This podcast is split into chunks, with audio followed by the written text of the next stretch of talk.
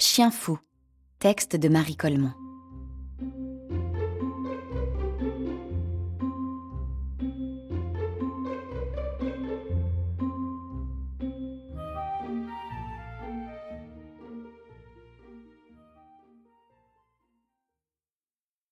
Le jour de ses 13 ans, Siegfried est devenu commis chez l'épicier du bout de la rue. Quand je l'ai vu là, tout serré dans un tablier bleu à poche, qui lui battait sur les tibias, j'ai fait Oh! Siegfried, que j'ai toujours connu musant sur les trottoirs, fouillant les ruisseaux du bout de sa godasse à trous, ou rodaillant dans les buttes pelées qui dévalent sur Vanves, passer le boulevard Lefebvre, Siegfried et ses culottes rattachées par des ficelles, Siegfried et sa mèche en plein dans l'œil, mal lavée, mal mouchée, mal fringuée. Aujourd'hui, la mèche a été coupée court. C'est tout juste si elle rebique un peu vers la tempe. Le petit museau a été astiqué. Et les culottes Voyons tes culottes. Nom d'une pipe. Siegfried a des pantalons longs. Il apprendra vite, dit l'épicière maternelle. Voyez-le. Il apprend vite, oui. Il trie avec soin tes vieilles carottes. Il pèse, à une lentille près, les lentilles. Il transvase les bidons de lait, sérieux comme un âne au marché. J'essaie de le détourner de ses devoirs en lui montrant les petites pommes de terre nouvelles. On dirait des billes, hein? Les billes, c'étaient les amours de Siegfried le vagabond. Mais Siegfried l'employé de commerce ne bronche pas. Et avec ça, madame? demande-t-il gravement. Quand je suis partie de la boutique ce soir-là, j'avais oublié d'acheter la moitié de mon dîner. Il était devenu trop sage tout d'un coup, ce gosse. Ça me fendait le cœur. Je n'étais pas la seule à penser ainsi. Les six compagnons de jeu de Siegfried étaient bien de mon avis. Wistiti ne passait plus devant la boutique sans renifler, et même cracher un bon coup loin devant lui, signe de mépris. Les deux filles, la bleue et la rose, complotaient dans les coins, en haussant les épaules. On s'amuse plus, puis qu'il ne joue plus avec nous, geignait la bleue, prête à pleurer. Il ne pense plus qu'à ses sous, ricanait la rose, en envoyant par représailles d'un grand coup de galoche dans la devanture de la banque. Les autres traînaient leurs semelles sur le trottoir ou sautaient à cloche-pied le long du ruisseau. Chacun tout seul, sans parler à personne. La désolation gagnait toute la rue. Je me mets souvent à ma fenêtre la nuit et je vois des choses. La lune, par exemple, je suis sûre qu'elle a fait une grimace en regardant la boutique de l'épicier. Et le vent. Un soir, il a chuchoté Quel dommage Et le moineau du sixième. J'aime mieux ne pas dire ce qu'il a fait, tout le long de la devanture. Et puis il a déchiré de son bec un gros morceau du store rayé. Ça se voyait bien qu'il était furieux. Mais où j'ai compris que ça n'allait pas du tout, c'est le jour où Chien Fou est passé devant la boutique. Il a trotté tout droit, le regard fixe, comme s'il était vraiment très pressé.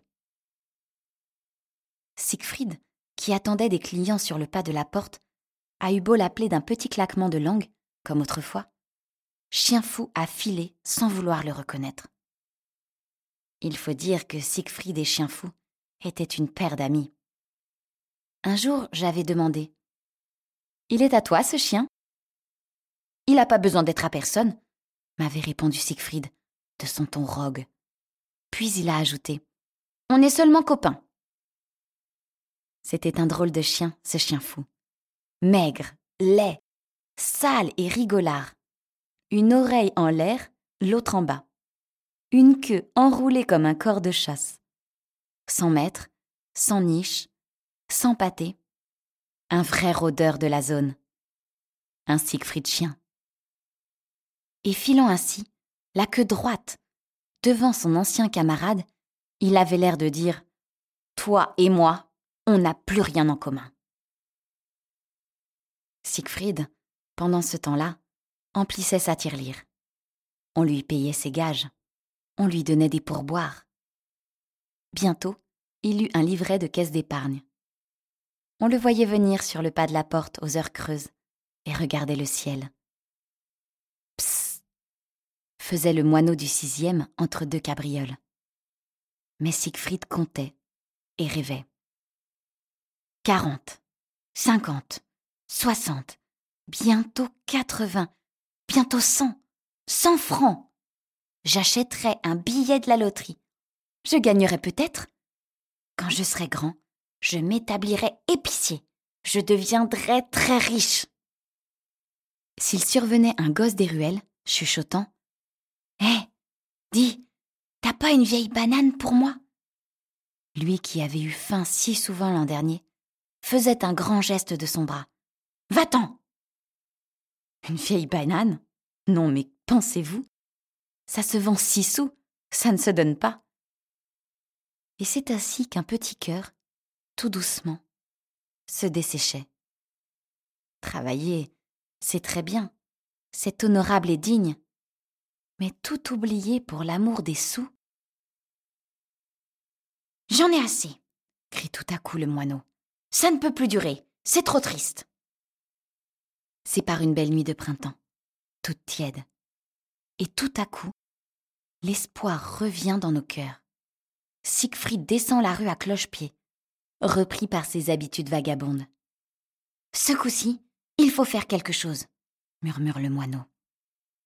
Et la lune, en clignant de l'œil, lui montre une grande cage d'oiseaux oubliée sur un balcon. Dedans, il y a un merle, la tête sous ses plumes tout ébouriffée. Cric, cric. Le moineau pique avec son bec le brin d'osier qui retient la porte. Le vent la pousse, éveille l'oiseau. Sauve-toi Le merle s'envole. Hélas, il est tout engourdi. Il tombe. Il tombe juste au pied de Siegfried, qui n'a qu'à étendre la main. Voilà l'oiseau prisonnier. Comme nos cœurs battent. Qu'est-ce que Siegfried va faire maintenant? Il s'est assis sur le trottoir, les pieds dans le ruisseau. La lune l'éclaire de toute sa force. Est-ce pour cela que je lis en lui comme dans un livre? Il regarde le merle dans sa main et il pense. Demain, je le rendrai à la dame. Elle me donnera bien dix francs. Ça me fera combien en tout? Hmm, Voyons. Oh là là, est-ce qu'il va vraiment remettre le merle en prison pour dix francs? C'est à ce moment-là que Chienfou arrive. Il trottine, tout guilleret. Il fouine dans les boîtes à ordures. Il renifle dans tous les coins. Il poursuit un rat d'égout. Il lappe l'eau du ruisseau. Il s'assied sur le trottoir pour écouter, la tête penchée, son collègue de l'usine, à la tâche, qui s'étrangle d'aboyer. Puis il s'enfuit en gambadant. Je vois bien que Siegfried le regarde et commence à comprendre. Libre, il est libre, ce chien fou, ce chien sans pâté et sans niche. Et toi, pauvre Siegfried, où est ta liberté, écrasée sous ta tirelire Siegfried a ouvert la main. Le merle s'est envolé. Pour dix francs, il n'y aura pas un prisonnier de plus sur la terre. Le lendemain, on n'a plus revu Siegfried chez l'épicier, ni le jour d'après, ni jamais. On me dit qu'il est parti berger dans le pays de sa grand-mère, quelque part sur une montagne où le travail est libre, et que Chien Fou l'a suivi.